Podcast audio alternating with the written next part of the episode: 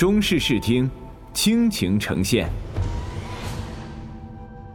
第五集。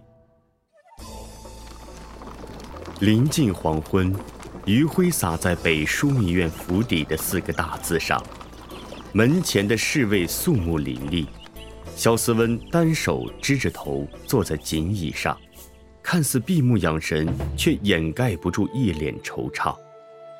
萧云歌看着父亲愁眉不展，想劝慰却欲言又止，忙向萧绰使眼神，萧绰会意。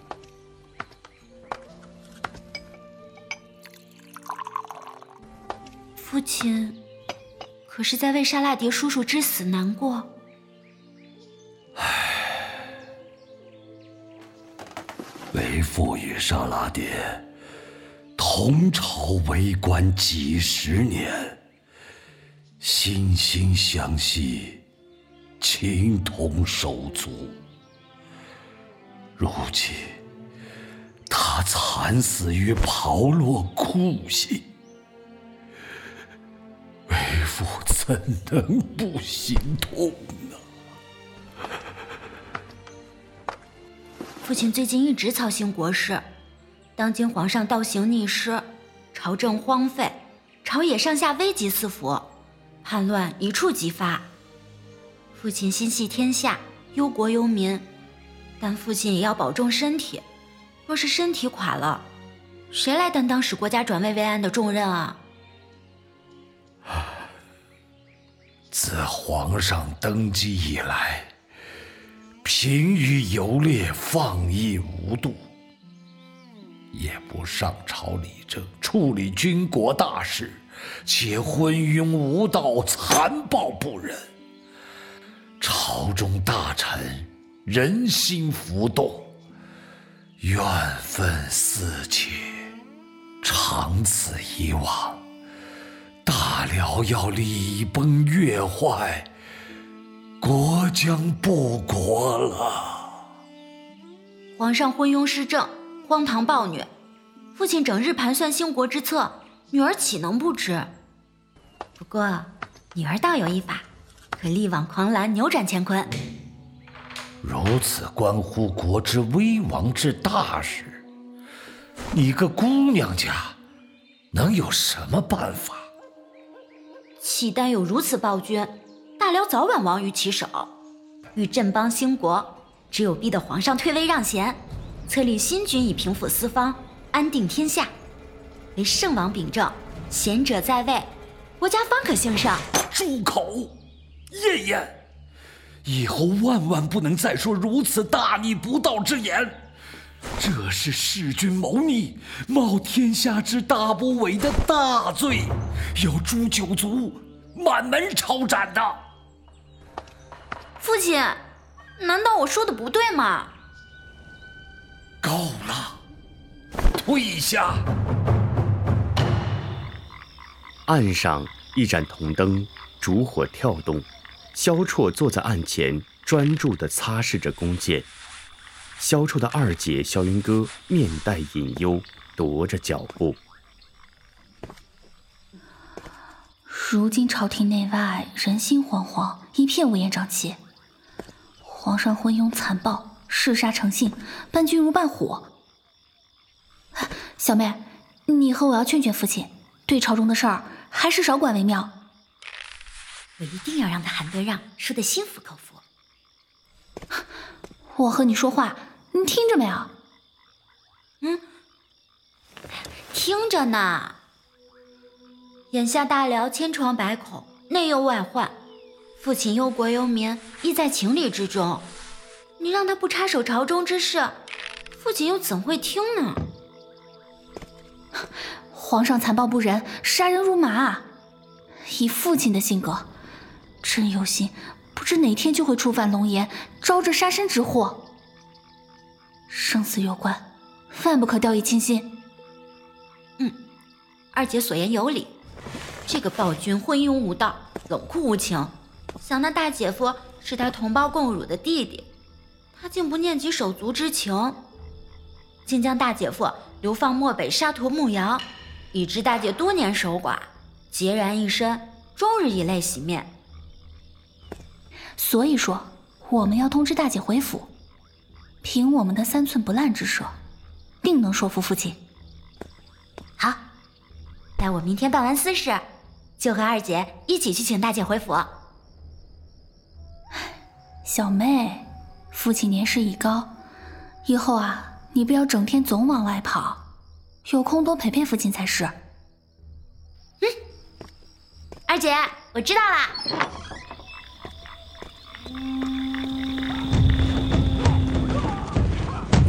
次日上午，萧绰、韩德让、耶律贤齐聚教场，引来数人围观。你想怎么比剑？死把改成活把。姑娘之意是？一方射箭，对方闪躲之时，双脚不能离开原地，挪动者为输。且慢，这样比武。势必会中箭伤人，万万不可。韩先生不会连这点胆气都没有吧？你要是怕输，大可不必了。姑娘既成竹在胸，想必是有备而来。靖王不必担心，韩某右习骑射，今日正好借此机会一展身手。耶律贤望着二人比剑，忧心忡忡，神色不安。萧绰一脸从容镇定，毫无惬意；韩德让轻轻拈弓搭箭，眼中闪过一丝忧虑。韩先生不会是想打退堂鼓吧？韩德让慢慢的将弓拉满，只听嗖的一声，羽箭离弦而去。忽见萧绰挥鞭急掠，将羽箭接在手中，从箭头到箭尾一分为二。将羽箭搭在弓弦上，羽箭射回来，韩德让猛然间发现两个箭头分裂开来，带动着箭身一分为二。他伸手接过第一支箭后，又用嘴叼住第二支箭，却挪动了脚步。萧绰微微得意，暗自窃喜。姑娘剑法高超，韩某甘拜下风。叶爷。你为何使诈？你这样根本就是胜之不武。哼，使诈？我用的明明是韩先生收过来的剑，怎么会使诈呢？再说了，韩先生熟读兵书，该不会不知道兵不厌诈的道理吧？嘿嘿。靖王不必为韩某找托词。韩某技不如人，输得心服口服。我们可是有言在先，输的一方。要向赢的一方跪地磕三个响头，愿赌服输。男子汉大丈夫，韩先生不会自食其言，言而无信了吧？这是当然。正在韩德让于弯膝下跪之时，萧绰急忙伸手相扶。男儿膝下有黄金，燕燕不过是与先生开个玩笑而已。小女子多有得罪啦。韩德让诧异地看着萧绰，莫名生出一种敬服之心。萧绰侧身上马，扬鞭而去。真是痛快！看到韩德让以后，还敢不敢在我面前耀武扬威的？只可惜瘦哥不在，明明说要来为我呐喊助威的，怎么连个人影也没见着啊？驾！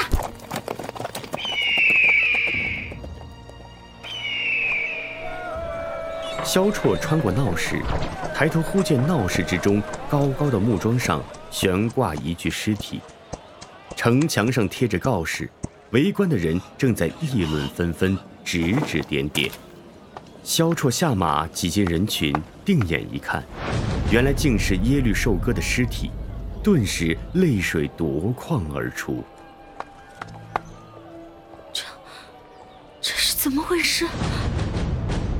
昨晚，耶律寿哥偷回父亲的遗体，准备安葬，不料皇上大怒，竟将耶律寿哥活活吊死。哎，可怜耶律守哥这篇孝心了。闻听此言，萧绰已是咬牙切齿，怒目圆睁。